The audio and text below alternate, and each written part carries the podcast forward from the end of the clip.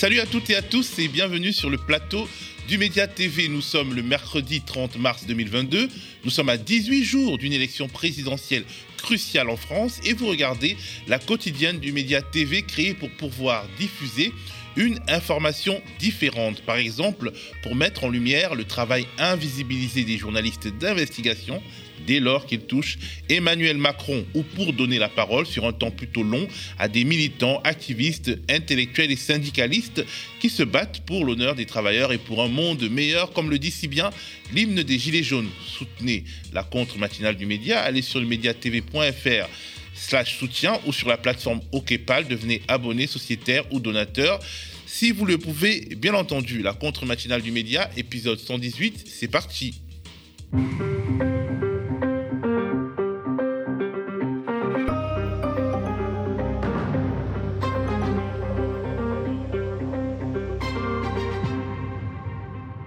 Aujourd'hui, c'est mercredi et comme tous les mercredis, David Guiraud, porte-parole de la France insoumise et chroniqueur, que dis-je, pilier des plateaux télé, est là. Il est là, mais pas son alter ego Nadia, qui a pris quelques jours de congé et que je remplace. Avec David, on évoquera le fameux McKinsey Gate, mais pas que. En deuxième partie de matinale, je recevrai notre ami Jean-Baptiste Rivoire, fondateur du média vidéo Off Investigation. Off Investigation, tout nouveau mais déjà bien teigneux, vient de publier un documentaire à la fois passionnant et renversant sur les mystères, les incroyables mystères du patrimoine financier de notre bien-aimé président Emmanuel Macron. Restez jusqu'au bout et partagez le lien pour éviter un maximum de personnes. Cette matinale s'annonce passionnante. Mais on commence par la titrologie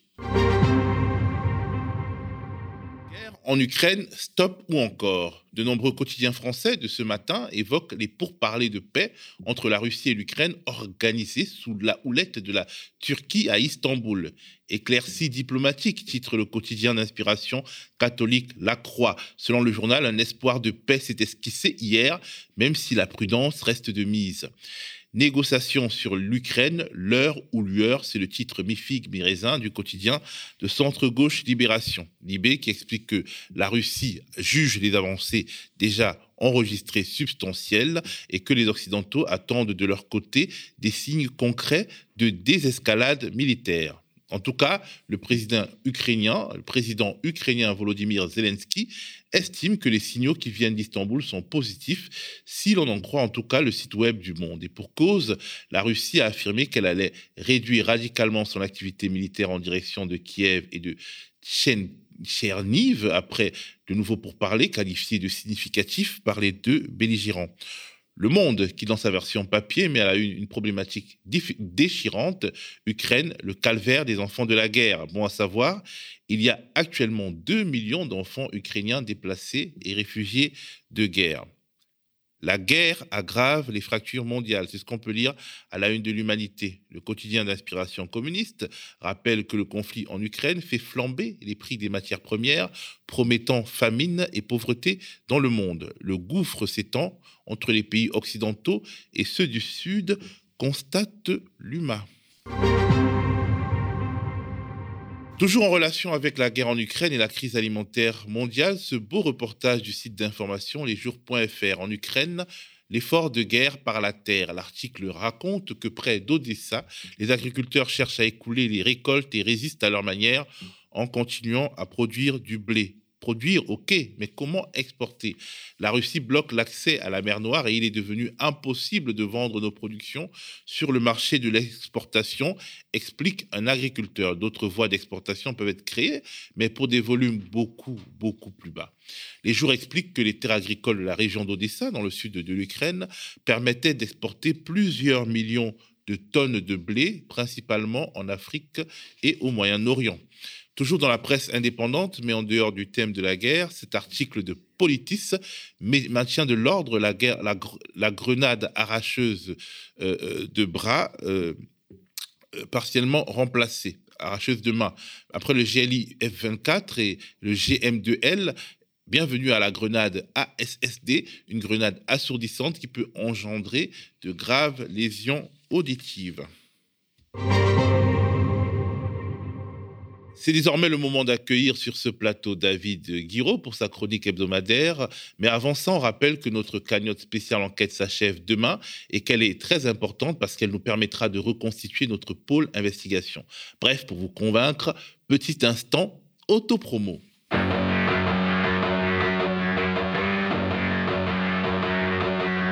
On est sur euh, une banque publique d'investissement à nouveau qui recrée au sein d'un secteur public un fonds qui a toutes les euh, qualités d'un fonds parfaitement privé. Notre service anti-blanchiment TRACFIN, en 2019, a émis un signalement au parquet national financier. À une semaine de la clôture des comptes de campagne, il y a 8 millions d'euros qui tombent du ciel.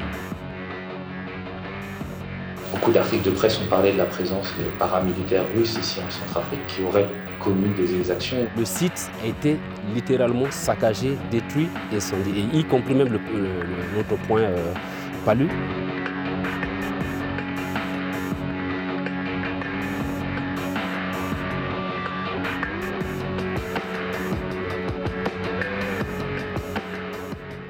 Désormais sur le plateau avec David Guiraud. Alors David, comment ça va? J'espère que Nadia te manque pas trop. Eh ben, bonjour Théo, bonjour chers auditeurs et bonjour à Nadia qui nous manque hein, un peu, même si on lui en veut d'avoir les doigts de pied en éventail probablement à l'heure actuelle au soleil. Euh, la chronique d'aujourd'hui sera placée, euh, bah, j'imagine comme euh, Nadia, hein, sous l'angle de la bonne humeur. Alors je sais, ça peut étonner d'être de bonne humeur à une horaire où tout le monde est plutôt en caleçon, hein, avec des crottes dans les yeux, en train de ruminer d'avoir regardé trop de séries la veille. Mais non, moi je suis content parce qu'on va parler de, bah, de McKinsey euh, aujourd'hui. Eh ben, ça a l'air d'une série aussi, hein, cette histoire eh ben oui, on va tous en parler de McKinsey. C'est une série avec plusieurs épisodes. On va en parler euh, beaucoup, on va même en parler euh, tout le temps.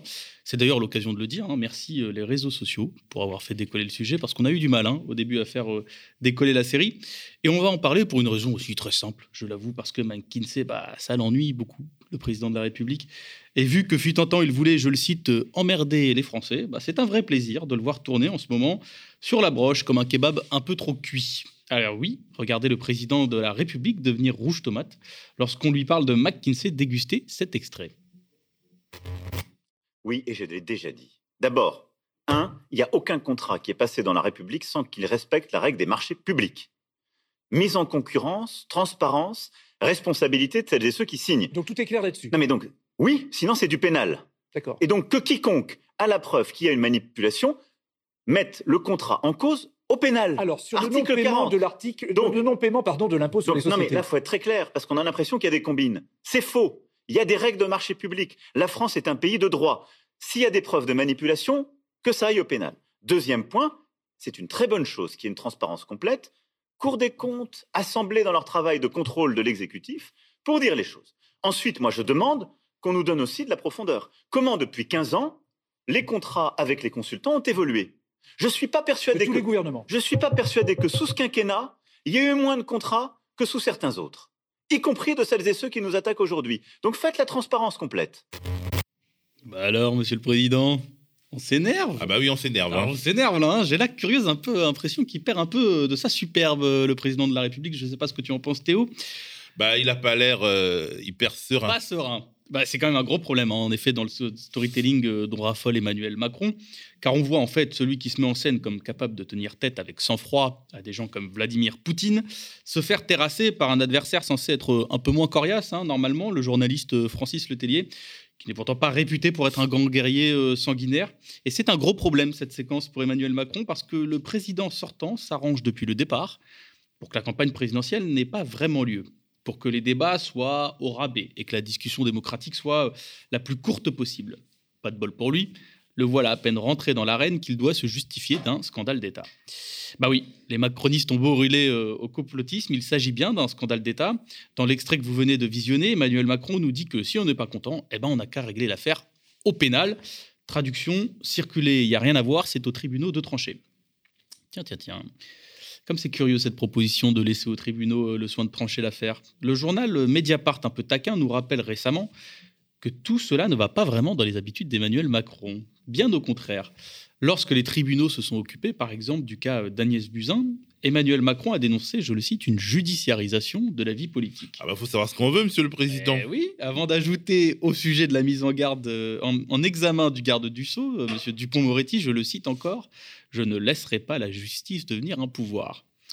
C'est rigolo, ça. Aujourd'hui, ça dérange plus du tout, hein, euh, Macron, de laisser la justice devenir euh, un pouvoir, comme il l'a dit. Et ce, pour une raison très simple, Théo. La justice, ça prend du temps. C'est un temps long. Et les élections, elles, c'est dans deux semaines. En dépolitisant l'affaire McKinsey, Macron tente donc d'esquiver ses responsabilités. Parce qu'on peut le dire, hein, au fond, l'affaire McKinsey, ce n'est pas qu'une histoire de cabinet de conseil qui aurait volé notre argent. C'est l'affaire de tous les citoyens parce que c'est l'affaire de toute l'organisation de l'État français euh, aujourd'hui. Emmanuel Macron gère l'État comme il gère une boîte privée.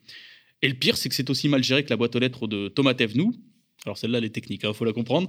Euh, rendez-vous compte quand même, on a versé 2,4 millions d'euros au cabinet EY pour créer l'Agence nationale de la cohésion des territoires.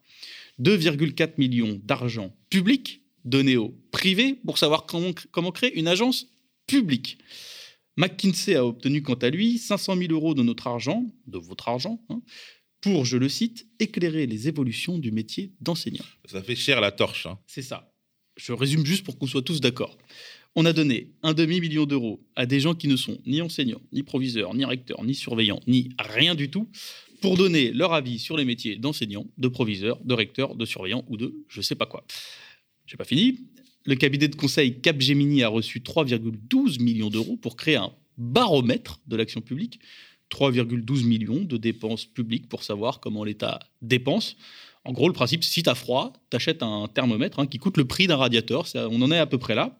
Et j'ai toujours pas fini, j'en ai un dernier euh, pour la route. J'ai même encore mieux. McKinsey a bénéficié de près de 4 millions d'euros d'argent public pour la réforme des APL. C'est-à-dire que les types, ils te prennent ton argent des APL, mais pour te prendre ton argent des APL, ils ont besoin de payer d'autres types pour les aider à te prendre ton argent des APL. Elle pas belle la vie. Bah, du coup, l'argent de ton APL à des gros cabinets. Euh. Exactement. Enfin, non, en fait, c'est l'argent d'avant qui te prennent les APL. C'est sûrement ce qui te reste des APL, en fait. Et c'est ça la vie, en fait, en Macronie. Elle est pas mal, hein, je veux dire, en bourgeoisie plutôt. Parce que c'est ça le problème de fond. Ce sont des gens complètement déconnectés du réel. Des gens qui parlent en permanence, souviens-toi, euh, Théo, euh, dans les discours publics, d'efficacité, de rationalisation de l'État, mais qui créent, eux, des montagnes de papier et des usines qui brassent de l'air. Et quand la bourgeoisie se fait percuter par le réel, ça donne des belles séquences. Regardez celle-ci. Quelle est euh, votre mesure phare du pouvoir d'achat? Le pouvoir d'achat, ça concerne tout le monde. C'est une priorité des Français.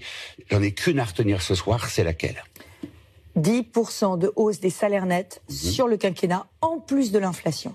Je veux que les salaires payent plus que l'assistanat. Donc moi, ce que je vais faire, c'est je vais faire toute une série de réformes, la réforme de l'État, réforme de la décentralisation, de l'assurance chômage, réforme des retraites, pour pouvoir faire des économies. Et ces économies, je vais les transformer dès juin il y aura un tiers de cotisation retraite en moins sur la feuille de paye. Ça veut dire que pour quelqu'un qui gagne 1400 euros net, ça fera 500 euros de plus sur l'année. 3% de hausse des salaires pour tous les Français. 500 euros de plus sur l'année, Valérie Pécresse, oui, ça fait 3% de hausse des salaires pour tous les Français dès juin. Ça fait combien 500 euros euh, par an? Par mois? Dans ma poche à moi? Ah bah 500 euros par an, vous divisez par 12, ça vous fait 41 euros par 41 euros de plus par mois, mais 500 euros par an quand même, 3% de hausse de salaire. par semaine. Ça fait, ça fait 10 euros par semaine. Ça fait 1,50 euro par jour. Oui, Qu'est-ce qu'on achète avec 1,50 euro par jour, Valérie Pécresse? Mais vous savez, avec 500 euros par an, on peut, on peut acheter beaucoup de choses. Ma question, c'est est-ce que c'est. Mais vous savez, avec 500 euros par an, on peut acheter une télévision à l'écran plat, par exemple. Eh, c'est succulent quand même, hein, de bon matin, ce genre de passage. Une minute et 15 secondes, hein, c'est à peu près le temps qu'il aura fallu à un journaliste qui fait son travail correctement pour démolir la principale proposition en matière sociale de Valérie Pécresse. 500 euros par an, ça fait combien de, par mois, hein, Théo? 41 euros par eh mois, 1,50 euro par jour. Euh, maintenant, c'est entré dans la légende de voilà, cette réplique. Bien vu. Alors, sauf que, si tu as remarqué, quand le journaliste lui pose cette question, Valérie Pécresse n'a pas encore trop l'air au début de se rendre compte qu'elle vient de mettre un doigt dans un engrenage qui va l'écrabouiller. Alors, on sent néanmoins, quand même, dans son regard, euh, un premier warning qui vient assez vite pour qu'elle essaye une technique bien connue euh, en politique qui consiste à noyer le poisson dans un océan de technicité. 500 euros par mois, ça fait combien? Bah, Vous multipliez par 12, hein, vous divisez par 12, dit Pécresse, puis vous faites ensuite le cosinus de l'exponentiel, vous subdivisez le produit avant de démultiplier le quotient multiplicateur. Bref, on essaye de surtout pas dire que la mesure phare de Pécresse va en réalité rapporter 40 euros par mois, soit euh, bah, pas grand-chose. Hein. Euh, j'ai tapé sur Google hier euh, acheter à 50 euros, j'ai trouvé un livre de recettes Friends qui est rentré dans les comptes. Il y a une bouteille de vodka aussi à 40 euros sur un site de la Fnac. Par contre, on est un peu short pour le micro BAM Karaoke qui coûte lui 49 euros. Il faudra donc réaliser quelques économies si vous voulez faire des karaokés grâce à la mesure de Pécresse. Mais c'est surtout la suite qui est savoureuse quand le journaliste qui le rappelle que du coup, ça fait 10 euros par semaine, tu l'as dit, et 1,50 euro par jour. À ce moment de précision fatale, en réalité, pour Valérie Pécresse, bah, Valérie Pécresse, elle respire plus. Hein. Elle est entrée en mode survie. C'est plus une responsable politique, c'est une espèce en voie de disparition. On sent qu'elle lutte contre la crise d'épilepsie en nous sortant cette conclusion euh, assez magique. Hein. Et eh ben, avec 500 euros, on peut acheter, euh, on peut acheter beaucoup de choses. Hein vous savez Oui, oui, beaucoup de choses, du genre euh, une retraite euh, à 65 ans et sous-côté, notamment à cause des cotisations sociales que tu nous, que tu nous auras enlevées avec tes autres propositions euh, en matière sociale. Bien joué, Valérie Pécresse, ça nous aide beaucoup. Allez, on passe à la suite de ce fabuleux entretien. Regardez ça. C'est du pouvoir d'achat ou est-ce que c'est du pouvoir de survie? Et c'est des, et, ah, pardon, c'est des salaires. Ça veut dire que vous, non seulement vous les gardez, mais en plus, ça vous permet ensuite de progresser puisque l'objectif de mon quinquennat, c'est 10% de hausse des salaires. 3% en 2022, 5% en 2023 et ainsi de suite. À chaque fois qu'on fait des économies, on augmente, on baisse les charges et je baisse les impôts. J'ai un pouvoir, un, pardon, un projet très puissant pour baisser les impôts et les charges des Français par mes économies, Là, la mesure phare. Et ma question était est-ce que c'est du pouvoir d'achat ou du pouvoir de survie? Je vous dis ça parce que on estime à entre 9 et 12 millions de personnes qui vivent aujourd'hui en dessous du seuil de pauvreté. Euh, le seuil de pauvreté, on le rappelle, il est de combien? Le seuil de pauvreté il doit être à 700 euros. Il est à 1102 euros aujourd'hui. 1102 euros 1102 euros. Je voulais savoir, donnez-moi donnez juste une mesure pour lutter euh, contre la plus grande précarité. Moi, je veux un grand plan pour la lutte contre la pauvreté des enfants.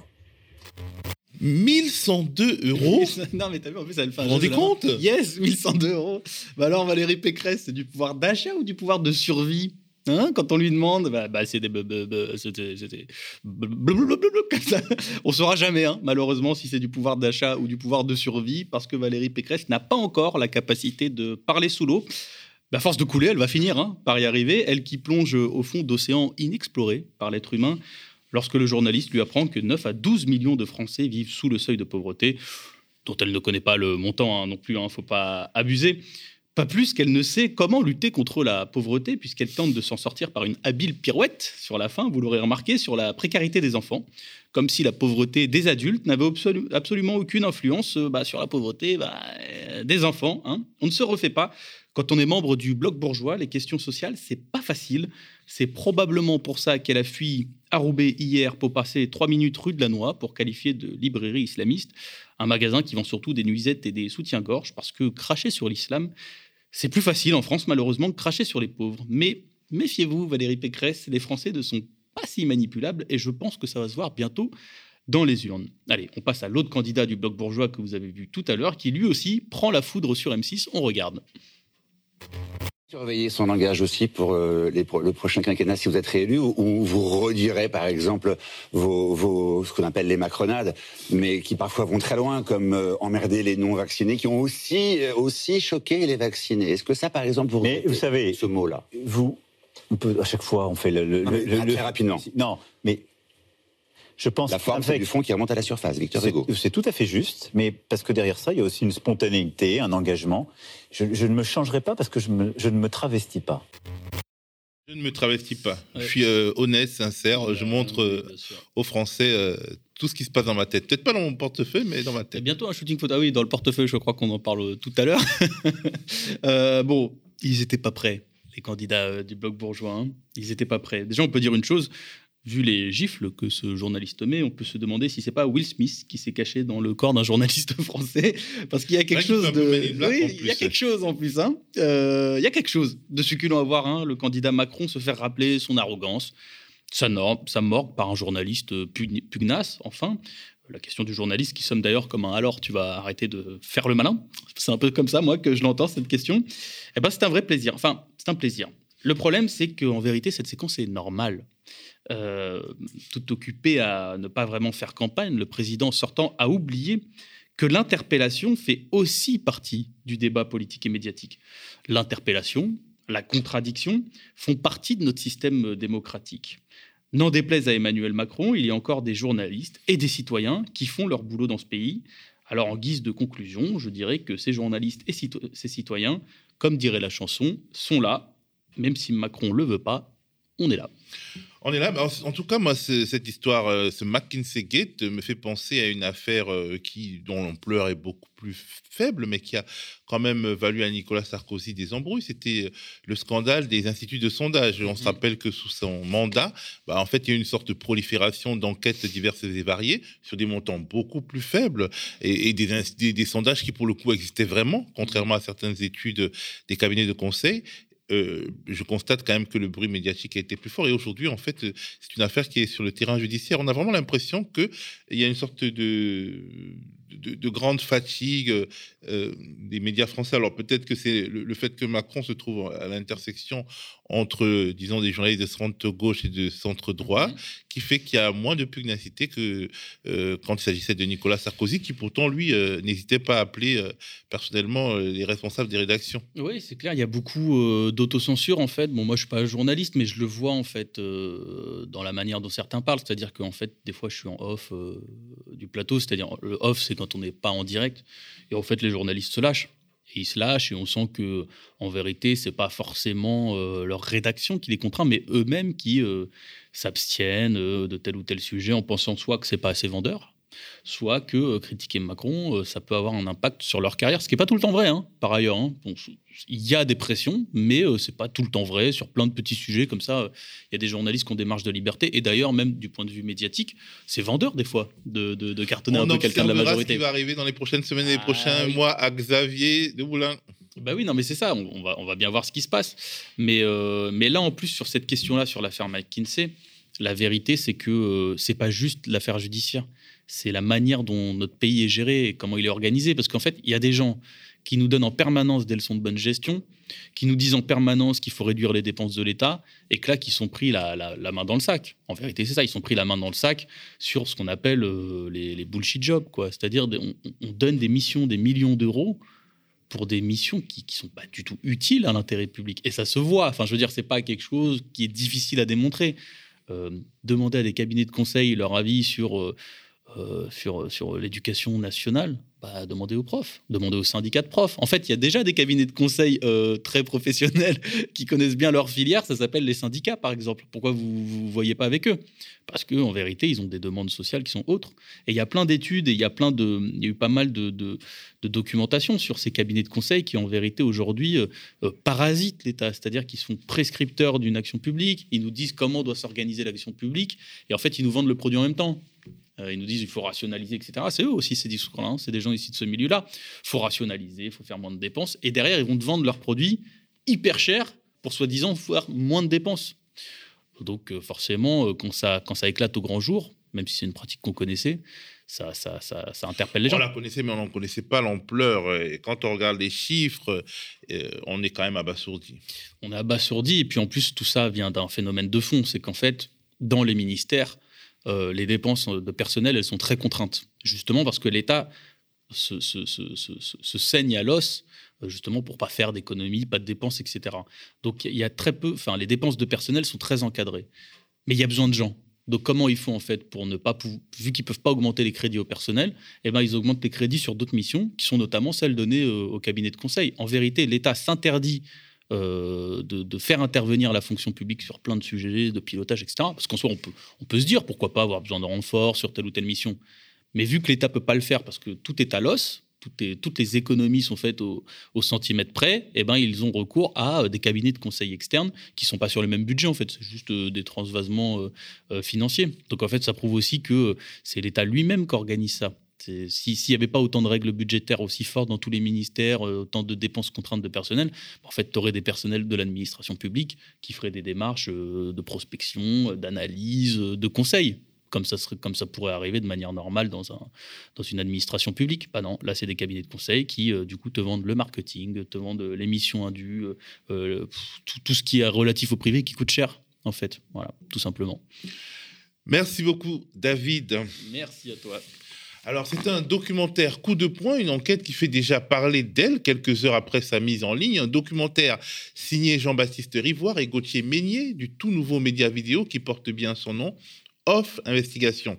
Le titre de cette belle pièce de journalisme d'enquête, Patrimoine de Macron où sont passés les millions Depuis des années, les déclarations d'intérêt de patrimoine d'Emmanuel Macron suscitent des questions. Et quand on a fini de regarder ce documentaire, l'odeur de la manipulation de chiffres au mieux de la fraude fiscale au pire, rôde tout autour de nous. Notre président de la République aurait-il menti à la haute autorité pour la transparence de la vie publique? On en parle tout de suite avec Jean-Baptiste Rivoire, co-auteur de ce, de ce documentaire. Mais regardons d'abord un extrait du documentaire disponible sur la chaîne YouTube et le site internet de Off Investigation.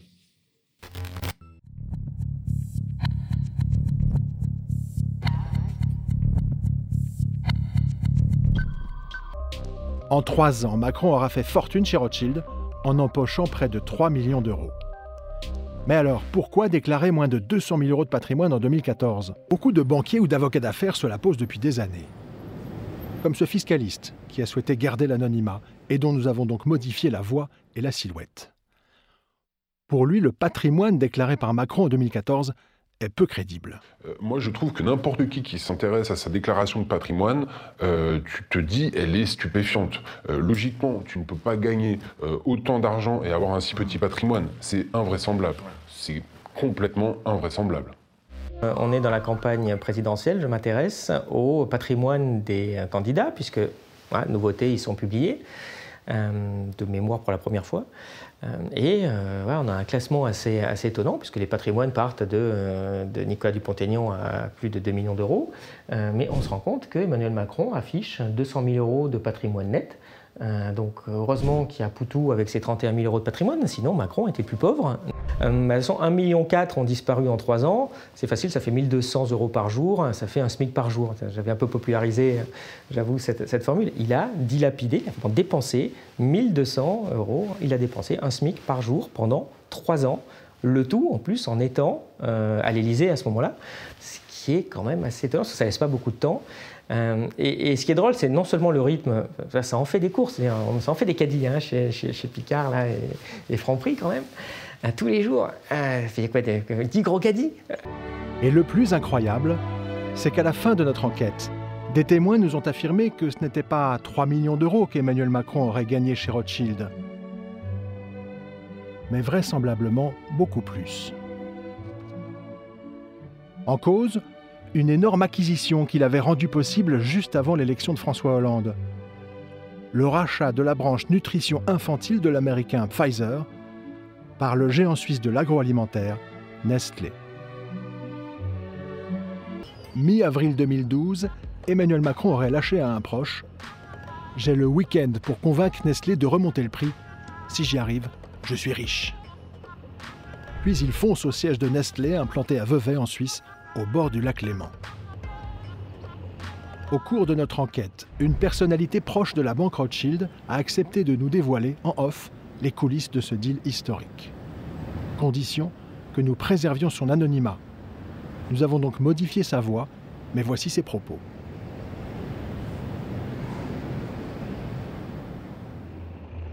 Là, il a fallu décourager Danone qui ne voulait pas aller jusqu'à 10 milliards de dollars. C'est incroyable. Il a réussi à convaincre Peter Brabeck comme ça en un week-end. Il les a convaincus les samedis de mettre les 60 millions qui manquaient. Que Pfizer demandait, que Danone ne voulait pas mettre, et donc ça s'est fait comme ça. L'hypothèse que Macron n'ait pu gagner que quelques centaines de milliers d'euros sur le deal Pfizer-Nestlé n'a jamais convaincu les milieux d'affaires. Bah, c'est une, une histoire pour endormir les, petits enfants le soir. Hein. Et, personne de sérieux ne l'a cru, ce, ce truc, c'est n'importe quoi. Vous voulez dire personne de sérieux n'a cru les explications qu'il a données sur sa rémunération chez Rothschild? C'est ça. Tout le monde savait que c'était du pipeau. Selon notre personnalité proche de la banque Rothschild, la modestie des revenus déclarés par Emmanuel Macron en 2012 s'expliquerait par le fait que chez Rothschild, tout n'est pas forcément versé en France. Bah, on est au cœur euh, du sujet euh, de, votre dernier documentaire dont je te félicite. Tout n'est pas forcément euh, en France. Salut Jean-Baptiste et merci d'être venu sur notre plateau pour euh, évoquer euh, donc le dernier épisode de la série documentaire Emmanuel, un homme d'affaires à l'Élysée. C'est aussi le plus renversant parce qu'il pose une question de fond. Emmanuel Macron aurait-il donc menti aux Français, au fisc et à la haute autorité de transparence de la vie publique en affirmant à plusieurs reprises et en déclarant sur l'honneur une fortune sous-évaluée? C'est ça le, sujet, le sujet de fond, le sujet politique. Ouais, salut Théo. Ouais, il y, a plusieurs sujets qui se posent quand on gratte 3-4 mois comme ça sur le, patrimoine de Macron. En fait, euh, il y, a des histoires plus ou moins connues, d'autres un peu moins. Bon, pour faire court, euh, il a réussi à échapper pendant 7 ans avec Brigitte à l'ISF, donc ils ne l'ont pas payé. Euh, en 2015, on s'aperçoit qu'en fait, ils ont des biens immobiliers qui fait qu'ils auraient dû le payer. Donc ils sont rattrapés par la patrouille, ils le payent un peu en retard, discretos et tout, on m'a pas vu. Bon, voilà. Après, quand on fouille également sa déclaration de patrimoine dès 2014, on s'aperçoit qu'en fait, il, dit alors, je ne suis pas très riche parce qu'en fait, je dois 350 000 euros au Crédit Mutuel, j'ai fait un emprunt. C'est vrai. Sauf qu'il dit aussi, en fait, c'était pour prêter de l'argent pour euh, rénover la maison de Brigitte au Touquet. Mais en fait, si tu as prêté de l'argent à ta femme, bah, elle te doit euh, ce montant. D'ailleurs, c'est France 2 dit ma maison, hein, dans, les extraits qu'on voit dans votre Un coup, il dit la maison de Brigitte, un coup, il dit ma maison, il sait plus très bien. En fait, il a pris de l'argent, d'après ce qu'il dit, au Crédit Mutuel pour aller faire des travaux dans la maison de Brigitte. Sauf que du coup, Brigitte lui doit 350 à 500 000 euros, donc ça s'appelle une créance. Et en fait, dans son patrimoine qu'il déclare aux autorités françaises, il doit dire qu'il a une créance. Donc en fait, son patrimoine aurait été trois fois plus élevé que ce qu'il a déclaré. Donc déjà, c'est quand même un peu énorme.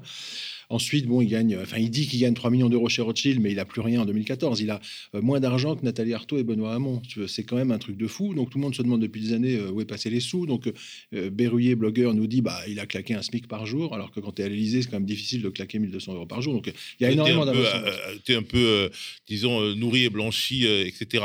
Oui, donc il y a plein d'invraisemblances. Et, surtout, à la fin, ce qui, ce qui est le plus hallucinant, c'est qu'en fait, il déclare en 2012 720 000 euros de bénéfices industriels et commerciaux. Alors ça peut paraître beaucoup, 720 000 Sauf qu'en fait, chez Rothschild, il est à l'époque déjà depuis un an et demi associé gérant, donc il fait partie des 20 meilleurs banquiers de la banque Rothschild. Il fait des deals, des fusions-acquisitions sur des milliards d'euros.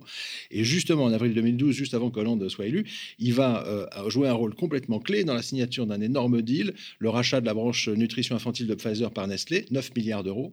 Il va non seulement amener le client Nestlé, qui est un géant mondial chez Rothschild, donc c'est un exploit, et il va personnellement se déplacer en Suisse dans un moment crucial pour convaincre le patron de Nestlé de mettre 500 millions d'euros en plus sur la table pour rafler Pfizer au nez et à la barbe de Danone. Autrement dit, il a un rôle complètement clé dans ce truc-là.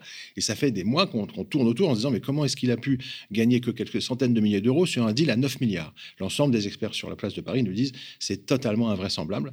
Et en fait, on a fini par, euh, à force de contacter différentes sources dans le milieu des banques d'affaires, euh, quelqu'un qui est connu et qui est assez proche de la banque Rothschild a fini par nous raconter euh, ce, que, ce, que, ce que selon lui s'est passé, c'est qu'en fait, dans le système Rothschild, une partie seulement des rémunérations est versée en France avec une fiche de paye pour avoir une couverture sociale, une retraite, etc.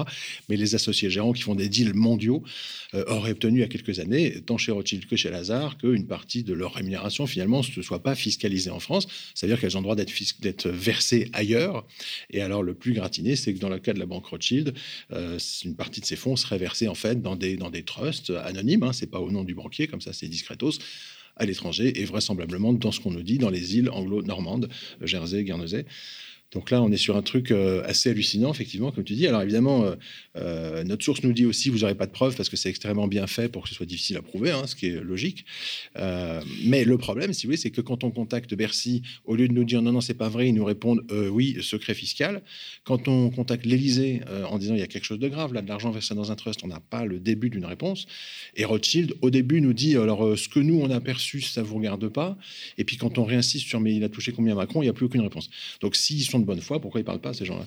Eh ben, Parce qu'en fait, a priori, le chef de l'État doit de, répondre au peuple, il doit euh, sortir euh, de son silence et évoquer cette question, parce que effectivement, tout le monde sait que c'est c'est extrêmement improbable euh, ce qu'il ce qu'il déclare euh, dans, ses déclarations de patrimoine. Et donc il doit il doit parler c'est une question politique et ce n'est pas qu'une question juridique. Alors au commencement il s'agissait pour vous d'enquêter sur l'activisme assez fou d'Emmanuel Macron contre l'impôt sur la fortune euh, depuis la, commission Attali et quand il était aussi dans le gouvernement Hollande il a essayé de, de faire avancer disons des idées pour tuer l'impôt sur la fortune ce qu'il a réussi à faire en prenant le pouvoir. Et comme avec une pelote de laine, vous avez déroulé, déroulé, déroulé, vous êtes arrivé là-dessus. Bah, ce, qui, est amusant avec l'ISF, c'est que souviens-toi quand il le supprime, quand il annonce qu'il le supprime euh, au moment de son arrivée au pouvoir en 2017, évidemment il va sortir des tas d'éléments de langage pour dire que c'est dans l'intérêt de l'économie, de l'investissement. Demain, ça sera quasiment dans l'intérêt des pauvres. Hein. Euh, et puis en fait, quand tu regardes un peu, bah non, en fait, il a eu un problème perso avec l'ISF parce qu'évidemment, bah, il est concerné, puis il a essayé de pas le payer, etc. Donc euh, en fait, il a passé plusieurs années, mais dès la commission Attali, quand il était jeune inspecteur des finances, à essayer de, de, dynamiter l'ISF, il n'a pas réussi. sous Hollande, il a également essayé de le questionner. Et puis finalement, quand il est arrivé au pouvoir, bah, il l'a supprimé. Donc il, s'est aussi avantagé lui-même en supprimant l'ISF, en fait. Donc ça, c'était rigolo. On est parti là-dessus. On pensait pas trouver autant de choses, mais c'est vrai que je, pense qu'en fait, il a, dès 2014, il a fait des déclarations de patrimoine un peu trop rapidement, en escamotant certains aspects de son patrimoine. Et le problème, c'est que maintenant, il est piégé parce que tous les trois ans, il faut qu'il en refasse une. Il peut pas dire le contraire de ce qu'il a dit il y a trois ans. Donc là, à mon avis, il sait plus comment s'en sortir, en fait.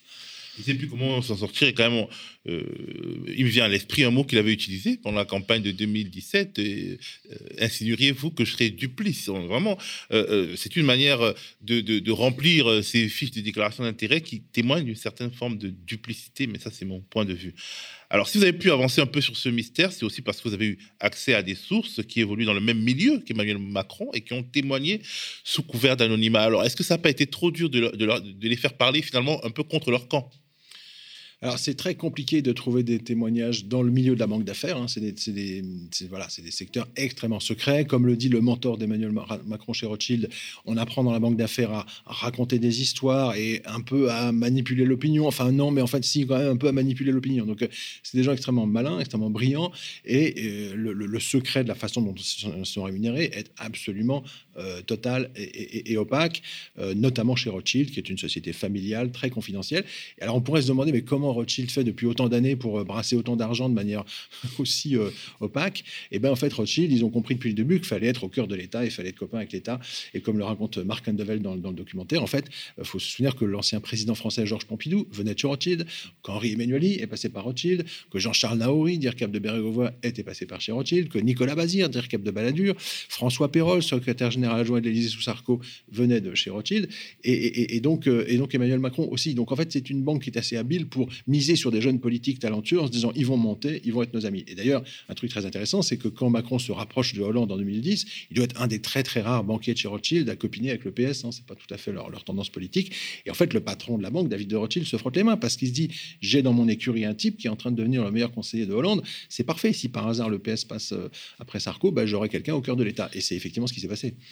Alors, euh, ce qui est bien dans votre enquête, euh, c'est que au-delà de l'individu Macron, elle évoque un mécanisme assez spécial euh, dont on a parlé, les trusts, ces personnes morales qui permettent de défiscaliser, de se dessaisir très officiellement d'une partie de sa fortune sans la perdre et de la retrouver après quand on veut en allumant une lumière ou bien en appuyant un bouton, de la bonne grosse optimisation fiscale que Bercy, vous le dites, a en quelque sorte validé.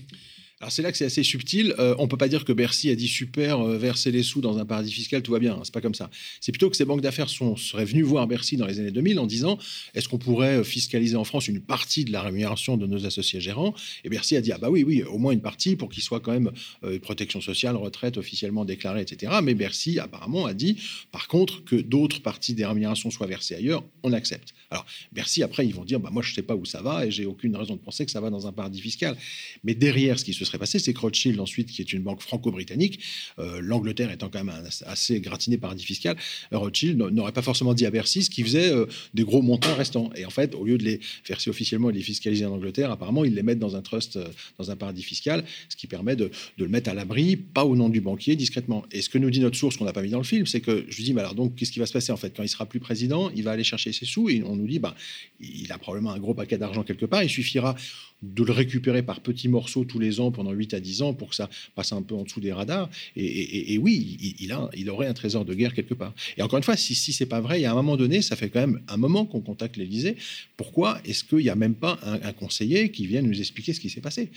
Le, silence radio total face à une investigation, c'est une stratégie euh, des grandes entreprises, c'est une stratégie euh, des macronistes. C'est pas du tout une stratégie démocratique. Ça pose quand même un énorme problème de, liberté d'information. Et on, voit là le, le, mépris de ces gens-là pour la liberté de l'info et l'information des citoyens. C'est pas nouveau, c'est pas la première manifestation de cette, cette espèce de tendance, mais c'est gratiné. Quand on leur dit, écoutez les gars, est-ce que le président a de l'argent dans un trust, qui répondent pas, moi je veux dire en tant que citoyen, c'est pas, pas entendable. Quoi.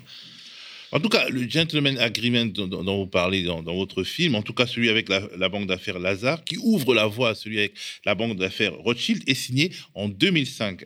Alors, euh, j'ai regardé, en 2005, Thierry Breton est ministre de l'économie, des finances et de l'industrie. Il est jusqu'en 2007, et justement en 2007, il quitte le gouvernement, et où est-ce qu'il se retrouve? À Rothschild, il est recruté comme senior advisor à Rothschild. Alors c'est ça qui est le problème, parce qu'on se dit finalement, pour qui il travaillait quand il a rendu possible cette, ce, ce petit arrangement qui dans les conséquences, ne devrait pas aller aussi loin que ce qu'aurait pratiqué un certain nombre de, euh, de gros bonnets de Rothschild et peut-être Macron, mais euh, on se dit quand même qu'il y a un vrai problème démocratique dans ce pays. Bah, c'est un peu le problème. C'est-à-dire quand vous avez des hauts responsables au cœur de l'État qui prennent des décisions qui vont avantager des, des, des, entreprises privées, puis qui ensuite rejoignent les entreprises privées.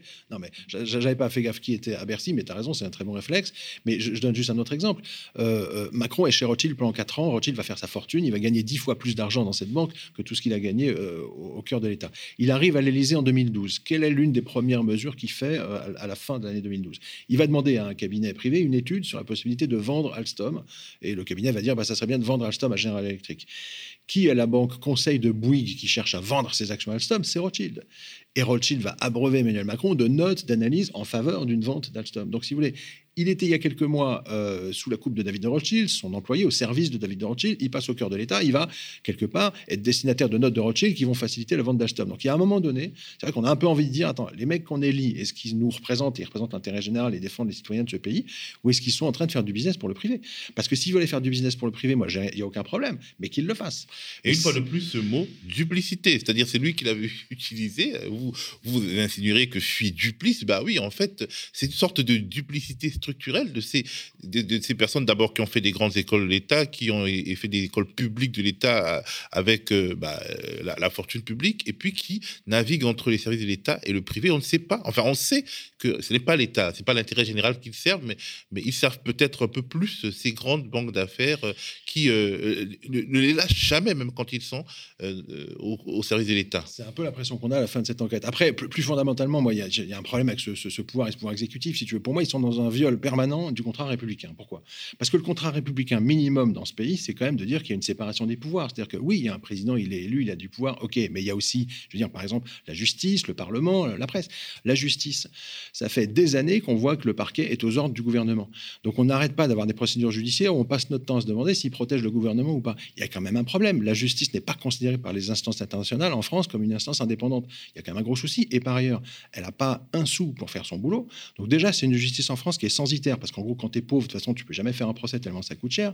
Mais en plus, la justice est maintenue dans un état de pauvreté qui fait qu'elle n'arrive pas à faire son boulot. S'il n'y a pas de justice dans un pays, qu'est-ce qui se passe? Eh ben, c'est simple, c'est la loi de la jungle, c'est les plus puissants qui écrasent les plus faibles. La justice, elle est là pour éventuellement aider les plus faibles à ne pas se faire écraser. Eh ben, elle n'a pas les moyens de bosser. Le Parlement, c'est un Parlement croupion parce que tu as un scrutin majoritaire, donc euh, seul le parti majoritaire, en gros, est majoritairement représenté à l'Assemblée. Les petits partis sont très mal représentés euh, au Parlement. Donc, tu as un Parlement croupion qui est là, la doigt sur même le les partis d'une certaine taille qui n'ont pas gagné l'élection présidentielle sont pas si bien représentés. Oui, ils sont très mal représentés au Parlement. Donc, t'as pas. Normalement, le Parlement, ça doit contester l'exécutif, proposer des lois, challenger, poser des questions. Mais là, je veux dire, c'est un Parlement croupion. Et, pour ne dire qu'un mot sur la presse, parce qu'évidemment, c'est un peu ma marotte, quoi. Quand tu laisses 5-6 milliardaires prendre le contrôle des, des 95% des marques d'information françaises, il y a un moment donné, si tu veux, tout ce qui pourrait servir un peu d'alerte au pouvoir exécutif en disant, bah, attendez, là, vous êtes en train de déconner, est étouffé, contrôlé, mis, sous contrôle par ces milliardaires qui soutiennent Macron. Et là, ils viennent nous faire une annonce quand même extraordinaire. Le dernier pôle de résistance important qui s'appelle l'audiovisuel public, qui est trop souvent macroniste, mais qui quand même inclut aussi des émissions d'investigation qui parfois posent des questions. Là, en gros, ce qu'il est en train de nous dire, c'est que je vais faire un second quinquennat et je vais démanteler l'audiovisuel public. Il faut quand même être clair, supprimer la redevance demain matin, c'est pas du tout anodin. Moi, je pense même qu'il assujettir euh, l'audiovisuel public. Bah, il est déjà pas mal assujetti, mais si tu leur dis je vais vous couper la redevance, euh, demain ça veut dire qu'Ernotte est obligé de venir mendier tous les ans. Est-ce que, excuse-moi, je peux avoir un peu de budget? Enfin, comment tu veux qu'elle laisse faire des enquêtes dérangeantes à Elie Lucet ou à Tristan Wallex Il faut qu'elle aille mendier de l'argent au gouvernement toutes les cinq minutes? C'est invraisemblable. Donc ils sont en train, enfin, il est en train de, il, annonce qu'il va en gros démanteler l'audiovisuel public. Et je veux dire, on, va avoir un paysage audiovisuel français qui va basculer totalement euh, à droite euh, et totalement privatisé. Et qui est en train de faire ça? Enfin, pardon, Macron, Bolloré. C'est une coproduction entre le président et Bolloré qui sont en train de nous pousser les médias très à droite et très privés. Donc là, on est dans un truc qui est complètement fou. Les, mecs sont devenus complètement hors sol. Ce qui pourrait servir de lanceur d'alerte, ils sont en train de les étouffer. Et dans leur tête, le pire, c'est que je pense qu'ils ne se rendent même pas compte. C'est-à-dire qu'ils sont en dehors de la réalité, comme, comme disait euh, David. Ils voient même plus la réalité parce que ceux qui seraient éventuellement censés leur dire Hé les gars, vous êtes en train de déconner, on les étouffe. Donc les types, dans leur tête, tout va bien. Il y, a, y a juste la population qui souffre dans ce pays. Quoi. On se dit que les petits commerçants, euh, les petits euh, cafetiers, euh, les petits boulangers, les restaurateurs qui ont vraiment subi la violence du Covid et qui sont redressés pour, que, pour quelques centaines d'euros non déclarés doivent l'avoir mauvaise quand ils voient comment on peut mettre autant d'argent planqué euh, et comment euh, justement on peut ne pas être obligé de, de, s'expliquer sur euh, les anomalies de nos déclarations alors que eux ils sont très lourdement redressés des fois pour des fois des erreurs en fait. Oui, puis tu sais, une fiscalité en France qui est extrêmement injuste, c'est tout ce qui tombe de la même façon sur la tête d'un smicard ou d'un avocat qui gagne 10 000 balles par mois. Le radar à 135 euros, c'est toujours pareil quoi. Pour l'avocat qui gagne 10 000 balles, c'est pas grave quoi. Pour le mec qui, qui, qui, qui est au SMIC, c'est 10% de son salaire. Pareil pour les PV, pareil pour la redevance, c'est le même prix pour tout le monde. Il y a la TVA, enfin, il y a tout un tas de, de fiscalité en France qui frappe tout le monde pareil. Alors on peut dire oui, c'est l'égalité. Ben non, en fait, c'est pas l'égalité parce que si tu donnes, si tu fais payer la même somme aux, pauvres et aux riches, en gros, c'est super violent, quoi. C'est super inégal. Moi, j'ai, je connais quelqu'un qui s'est trompé là dans ses déclarations d'impôts il y a, quelques, jours. Elle a toujours fait sur le papier. Tout d'un coup, elle le fait en ligne parce qu'on a dit il faut le faire en ligne. Elle oublie de cocher j'ai pas la télé. Bon, c'est quelqu'un qui euh, galère, une femme seule avec deux gamins, qui fait des ménages pour arriver à survivre et à nourrir ses mômes. Le mec, il est, le père, il est parti. Il y a pas de pension alimentaire. Je fais court. Elle se trompe de case, d'accord? C'est une franco-algérienne. L'État lui, lui, répond alors, un, vous allez payer la redevance parce que vous êtes trompé de case, et deux, on va vous mettre 150 balles d'amende parce que vous êtes trompé. Donc elle va raquer près de 300 euros, donc à peu près le, le quart de son salaire mensuel, parce qu'elle s'est trompée de case.